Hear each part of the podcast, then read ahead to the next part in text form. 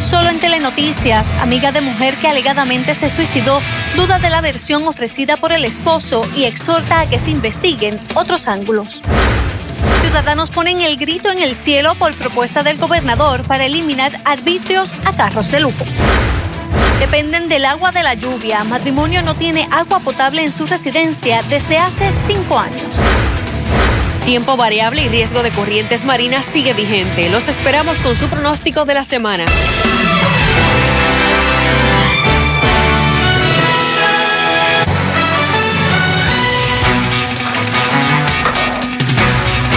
En una noticia de última hora se reporta un doble asesinato en la avenida 65 de Infantería. Un equipo de telenoticias va de camino al lugar y cabe destacar que esta muerte se da y de hecho la ola criminal no se ha detenido este fin de semana en momentos donde hay un cese de labores de muchos policías. Casi 5 mil se han ausentado en lo que va de fin de semana. Para más detalles acceda a telemundopr.com y por supuesto pendiente a todas nuestras ediciones. Y ahora sí, bienvenidos a Telenoticias oficialmente. El asesinato de un joven en Guaynabo ha creado consternación. El menor fue secuestrado anoche en el restaurante El Hipopótamo en Río Piedras. En conversación con Telenoticias, Jamie Francisco, hermana de la víctima, lo identificó como Jesús Francisco Pérez. Más temprano, el padre del joven llegó hasta el restaurante en búsqueda de respuestas. Pasamos con Cali Esther Toro, que tiene la entrevista en exclusiva. Cali. En efecto, ha sido un fin de semana violento para toda la isla de Puerto Rico, con peculiar particularidad la zona policíaca de San Juan y precisamente conmigo se encuentra el coronel Roberto Rivera para darnos información con relación a lo mismo. Precisamente hace unos minutos se acaba de reportar un doble asesinato cerca, muy cerca de este lugar. ¿Qué información tienen al respecto? Con relación a ese doble, pues apenas estamos comenzando, las unidades están llegando, el cuerpo de investigación criminal ya se movió al lugar, así que está comenzando, no tenemos mucho dato para dar, así que eh, una vez salga de aquí me voy a movilizar al lugar para entonces así poder ampliar quizás algún tipo de información. Previo a esto, un incidente de violencia doméstica en donde la pareja de una mujer, de una fémina, la agrede con, una, con un arma y luego se va a la huida, precisamente se está buscando ahora mismo por la uniformada. Si, si ese es el caso de acá también de San Juan, este, eso es un caso que realmente está bajo investigación en este momento.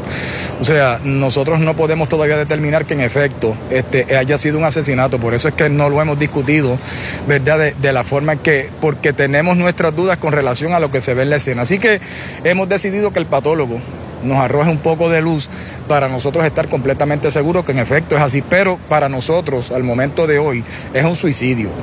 Pero estamos hablando con relación a una fémina encontrada dentro de un vehículo, lo que usted me plantea. Hay otro incidente en donde un individuo eh, amenaza a su pareja y con un arma ilegal, pues no tenía licencia, dispara dentro del vehículo y es la fémina quien se moviliza hasta un cuartel cercano a buscar información, perdón, información no, a buscar ayuda. Eso está bajo investigación al momento. Sí, también que acuérdate que tengo varios casos a la misma vez. Son muchos, precisamente. Exacto, pero sí, ya estoy otra vez, como dice uno, en el lugar, así que en efecto, sí, eso es así.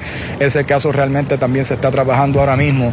Este, ya los muchachos, incluyendo el personal de violencia doméstica, está dándole curso a lo que es esa investigación. Y ese caso sí, en efecto, nosotros entendemos que va a estar siendo radicado, si no es en la tarde, quizás en el día de mañana. ¿Cuántos casos criminales ustedes tienen hasta el momento? Sabemos que, como mencioné en un principio, ha sido un fin de semana muy violento. Bueno, mira, eh, antes de que ocurriera lo que acaba de ocurrir en la 65, teníamos nueve. Si lo comparamos al fin de semana pasado, pues era la misma cantidad, eran nueve. Así que estaríamos rondando el número que de por sí, eh, de forma eh, consistente, se da en lo que es un fin de semana normal. Ahora ocurren dos más, pues caímos en once, pero antes de esto eran nueve contra nueve. ¿Entienden que la baja de uniformados eh, ha influenciado de alguna manera en este incremento?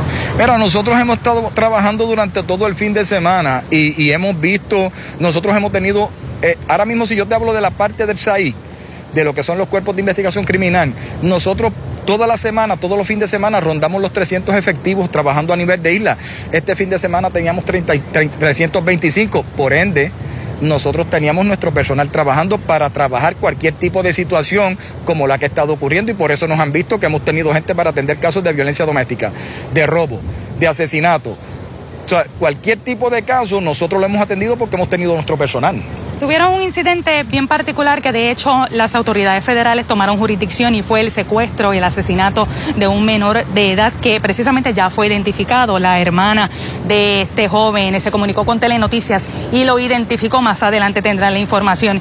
Eh, ¿Alguna información adicional que nos puedan eh, brindar con relación a este caso? Mira, ese caso, como, desde, como dice uno, desde el inicio las agencias federales tomaron jurisdicción ya que se trató de un secuestro y hubo una solicitud de recompensa.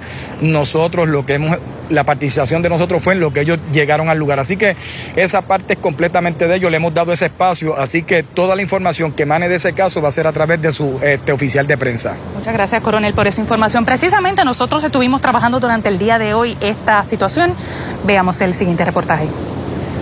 El hallazgo del cuerpo de un joven de unos 17 años de edad en los predios del garaje Puma, ubicado en el kilómetro 21.7 de la carretera número 1 en Guaynabo, detonó el acto criminal perpetrado por tres sospechosos. Ya sabemos quién son los individuos, son mejor que ellos se entreguen antes que nosotros lo tengo, tenemos que buscar. Los individuos, identificados en estas imágenes difundidas por el FBI, se alega intentaron realizar un robo en el restaurante y un empleado trató de repeler el ataque. Armados secuestraron al dueño, a uno de sus trabajadores y a un menor que se encontraba en el lugar. Le pedimos a la ciudadanía que mire con mucho detenimiento esas fotos y que se comuniquen con nosotros. pueden comunicarse de manera confidencial al 787-987-6500 o a través de tips.fbi.gov si tiene información sobre la identidad o el paradero de ese vehículo o de los individuos que se ven en esas imágenes. Uno de los sospechosos se identificó como Yomar Pérez Jeffley, quien figura con historial por violencia a la ley de armas y es ex convicto federal por narcotráfico.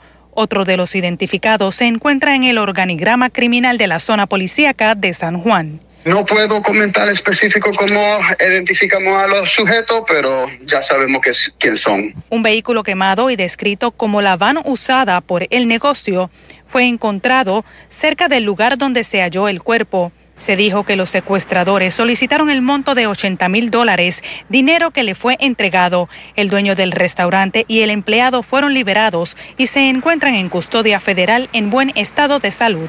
Y ahora el señor me dice a mí, como que mataron una noche. desesperado. El restaurante hoy estaba cerrado y hasta allí llegó un padre desesperado en busca de su hijo. Al momento del reportaje se desconocía si era el menor muerto. ¿Qué se pasa con el dueño del hipopótamo ahí? Ellos fue que lo criaron. Ok.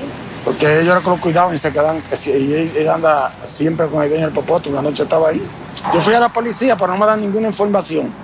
El cuartel está como quien dice cerrado, me abrieron la puerta. Trabajadores llegaron al local en pleno desconocimiento de lo sucedido, aún con los rastros del incidente criminal. No, no, ¿qué pasó? Si tiene información que ayude en la pesquisa de manera confidencial, comuníquese a los números en pantalla. Para Telenoticias, Caliester Toro. Bueno, como ya se mencionó, esta investigación continúa y sigue en manos de las agencias federales. Por lo pronto, esta es la información que tengo. Volvemos al estudio. Muchas gracias, Cali. Entre tanto, el paro de policías estatales continuó ganando fuerza hoy con 5.019 ausencias reportadas en lo que va de fin de semana. Según el negociado de la policía, solamente en la región de San Juan se habían reportado más de 400 agentes ausentes. Sin embargo, para ellos contaban con el personal suficiente. Luisa Sotero nos amplía. En este último día de interrupción del servicio por parte de agentes de la Policía de Puerto Rico, ante sus diversos reclamos, los 11 precintos de San Juan continuaban con su operación y atendiendo las querellas reportadas, de las cuales dos eran asesinatos en horas de la mañana. Por lo menos aquí en el área de San Juan nosotros hemos garantizado, ¿verdad?, que los 11 precintos que nosotros tenemos aquí en el, área de San Juan eh, tengan personal asignado para poder atender los asuntos, ¿verdad?, que los ciudadanos, los ciudadanos informan y hasta ahora pues hemos atendido todas las querellas que a través del centro de mando nos ha enviado y aquellas querellas que los ciudadanos motos propios llaman a los cuarteles. Según se supo, la Policía Estatal, además de trabajar con la Policía Municipal durante este fin de semana, también ha decidido rotar de su personal hacia otros precintos para poder subsanar el ausentismo que se tienen en las diversas zonas. Se ha reportado ausentismo, correcto. ¿Cuántos más o menos? Eh, se han reportado alrededor, aquí en el área de San Juan, alrededor de yo diría como 400 eh, agentes del negocio de la Policía de Puerto Rico. De hecho, Telenoticias permaneció por alrededor de una hora en uno de los cuarteles de San Juan en donde se atendían querellas por teléfono y de manera presencial. Está un poquito apretado, ¿verdad? Porque son menos, pero sí se está atendiendo todas las querellas según vayan llamando y una vez si está ocupada la patrulla, pero los municipales nos están brindando ayuda. ¿Ha sido un fin de semana de mayores reportes de querella? Pues fíjese, este, del viernes y sábado, entiendo yo que fue normal. Ya hoy pues, ha habido varios casos, como usted tiene conocimiento, de asesinato, pero entiendo que dentro de los parámetros ha sido casi normal.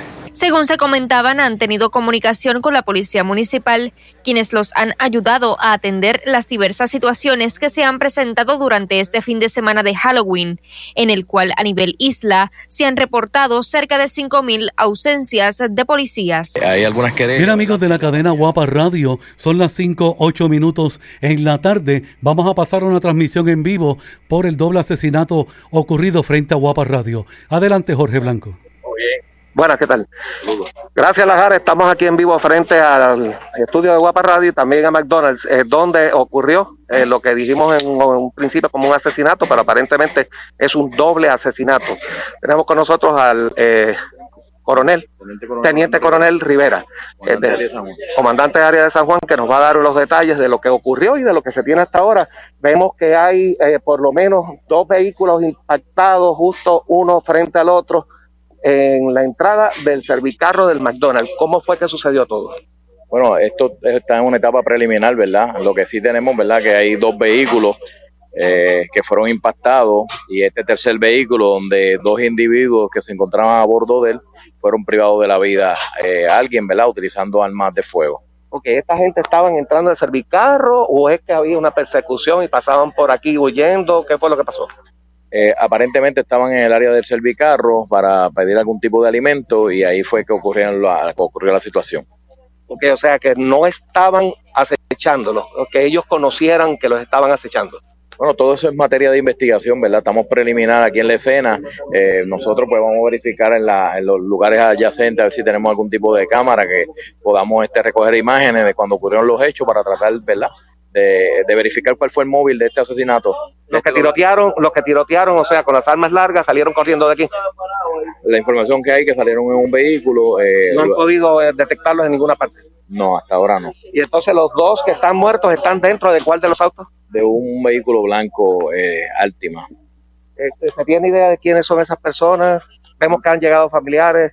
No, hasta ahora no tenemos oficialmente esas personas identificadas. Dicen por lo menos el locutor que tengo en la emisora y vecinos que escucharon que estos fueron armas largas de repetición, o sea, eh, como si fuera un chipping hammer, me describe el, locutor. Sí, aparentemente, eh, según la escena, ¿verdad? Hay unos casquillos que a nuestro entender y por la experiencia son casquillos de rifle, eh, los que utilizaron para cometer este doble asesinato. Sí, eso ¿Tiene idea de qué tipo de rifle? No, no, no. Ah, no puedo precisarlo, acuérdate, hasta que la evidencia no se levante y no se determine los casquillos de qué arma provienen, pues no podemos eh, determinar esa información. entonces toda esta calle lateral entre McDonald's y el estudio Guapa Radio está cerrada, igual que el Servicarro. Corre, eso es así, sí, hasta tanto trabajemos la escena, hagamos, ¿verdad? Eh, Por último, porque nos estamos mojando, las dos víctimas son varones, ¿qué edades más o menos? Dos varones, eh, ambos están como en los 25 a 30 años. Pues muchas gracias, el teniente coronel Rivera. Eh, de la policía en San Juan, que nos da los detalles preliminares sobre lo que ha ocurrido aquí. Obviamente, pues el primer medio en llegar, si, si fue justo frente a la emisora Guapa Radio, donde ha ocurrido este incidente que dejó eh, dos personas, hombres, muertos aparentemente con armas automáticas, mientras estaban entrando a comprar en el servicarro del McDonald's que está justamente frente a los estudios de la cadena Guapa Radio. En vivo para la cadena Guapa Radio, Jorge Blanco. Guapa Radio en todo Puerto Rico, todo el tiempo en cadena 512. Está usted en sintonía con la poderosa Guapa Radio. Derecho absoluto a la libre expresión. Guapa Radio. Escuchemos. Que salga la luz. De verdad que salga la verdad que se haga justicia si eso del suicidio se confirma que no fue cierto. Y que sigamos aprendiendo las mujeres que tenemos que hablar y que tenemos que salir corriendo cuando estamos en una relación tóxica que nos está haciendo daño. No nos podemos quedar ahí. En nuestra edición nocturna de Telenoticias tendremos más detalles sobre este asunto. Les informó Charito Fraticelli.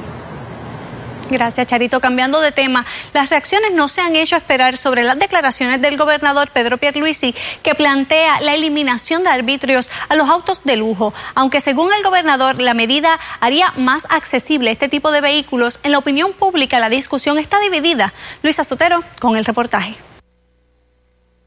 El que viaja se da cuenta. Tú mira, si tú ves los carros todos estartalados en un sitio, ¿qué es lo que tú piensas? Esto cuidado que les va mal.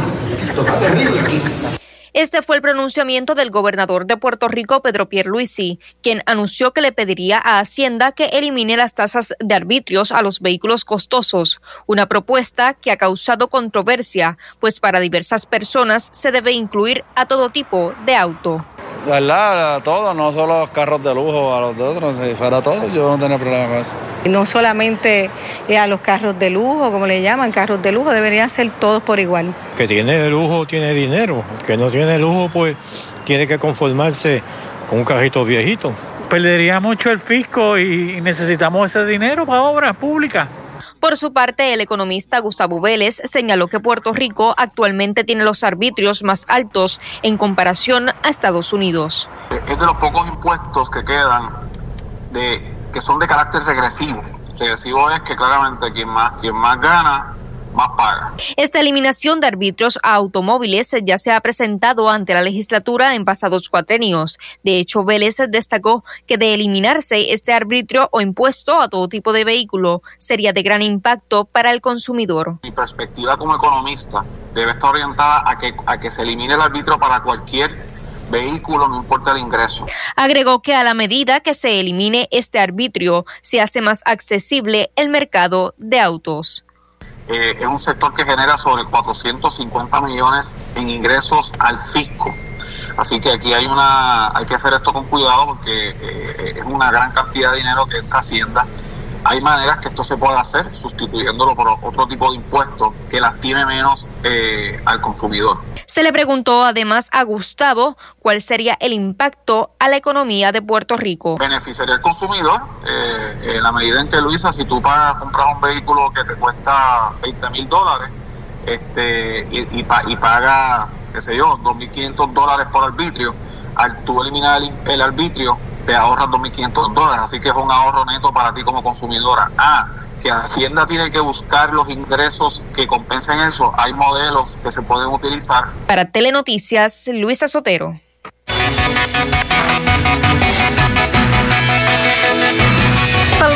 Buenas tardes y bienvenidos al pronóstico embrujado, porque sabemos que muchas personas tienen alguna actividad hoy en la tarde y un poco en la noche, porque mañana se madruga en algunos lugares. Oye, tranquilos, no hacen nada, son inofensivos estos monstruitos, están aquí bailando y listos para traernos ese pronóstico que está espectacular la noche. Se espera que tengamos un cielo mayormente despejado y más cercano a eso de las 8 de la noche en adelante, con temperaturas hasta los 82 grados durante la noche. Así que disfruten esta noche con mucha precaución, sobre todo en nuestras carreteras. Y viendo el pronóstico durante las próximas horas, lo que se espera es que tengamos tiempo mayormente seco. Algunos aguaceros a esta hora están afectando mayormente regiones del noroeste de Puerto Rico por efectos locales que ya habíamos esperado en el día de hoy, esos aguaceros en esa región que a esta hora están afectando sectores desde San Sebastián, también en regiones de Las Marías, Mayagüez y regiones del norte de Puerto Rico se mantienen con esa lluvia. Isabela, que ayer, ayer llovió hoy nuevamente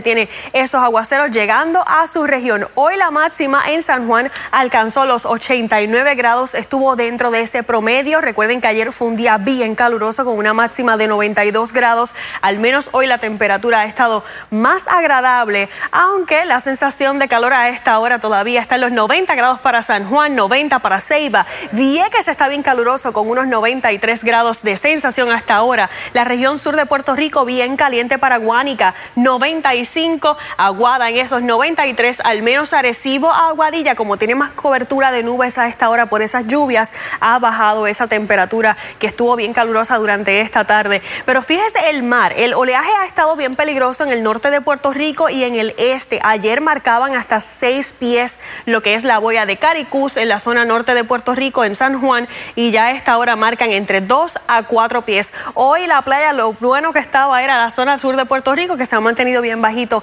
el oleaje, pero todavía tenemos ese riesgo de corrientes marinas vigente en el norte, también para Culebra en Puerto Rico. Así que más adelante regreso con ese pronóstico extendido. Un cúmulo de promesas incumplidas ha sometido a la pareja que conocerán a continuación a vivir sin agua potable por los pasados cinco años. Sus días son demasiado complicados, pues tienen que hacer de tripas corazones para poder cumplir con tareas tan cotidianas como fregar o lavar ropa. Hoy hacen un llamado directo al alcalde de San Sebastián. Cuando Rafael Pérez y Minerva Cruz culminaron la construcción de su casa en el 2016, no imaginaron que lograr la conexión del agua sería tan complicado. Tras una serie de permisos y el aval del municipio, Rafael y Minerva pagaron a la AAA el depósito para que se les instalara la acometiva, pero luego de recibirles el pago, la agencia les informó que no podía realizar la conexión. Ellos nos informan que la distancia de la residencia a la carretera principal donde están los contadores este, actualmente, eh, es mayor a la que ellos exigen. Sin embargo, no desesperaron, pues según les indicaron, al ser un camino municipal, solo hacía falta que el ayuntamiento se encargara de tirar la tubería requerida desde la casa hasta los contadores. Rafael y Minerva creyeron en la promesa del hoy alcalde de que en tres meses luego de las elecciones les resolvería el problema, pero eso nunca ocurrió empeñó su palabra. Nosotros con el alcalde cumplimos, pero al presente él no ha cumplido con nosotros. Hoy, cinco años después, esta pareja depende del agua que recogen de la lluvia. Cuando llueve, a la hora que sea, nosotros no salimos, si estamos durmiendo que sea de noche, nos salimos de la cama a recolectar agua aunque lograron crear un sistema que lleve el agua recolectada hasta una cisterna que tienen en el techo de la residencia. Para ellos bañarse a cubitos no es cosa de una época post-huracán, es parte de su día a día, pues la presión es muy baja. Tenemos que este, comprar agua para poder nosotros tomar y para cocinar y se me hace bien difícil estar cargando esos cubos de agua. Cuando pasan días sin llover, la reserva original de agua evidentemente no da abasto, por lo que la pareja tiene que echar mano de la reserva de agua que guardan al otro lado de la residencia. Una vez el municipio haga su parte, la agencia puede darles acceso al servicio. Por eso, esta humilde pareja quiso enviarle un mensaje directo al alcalde Javier Jiménez. Él indicó a los constituyentes de San Sebastián que él no toleraba ningún ciudadano más de una semana sin agua en su municipio. Aquí un ejemplo para que ponga en práctica lo que, lo que él mencionó en su, en su mensaje.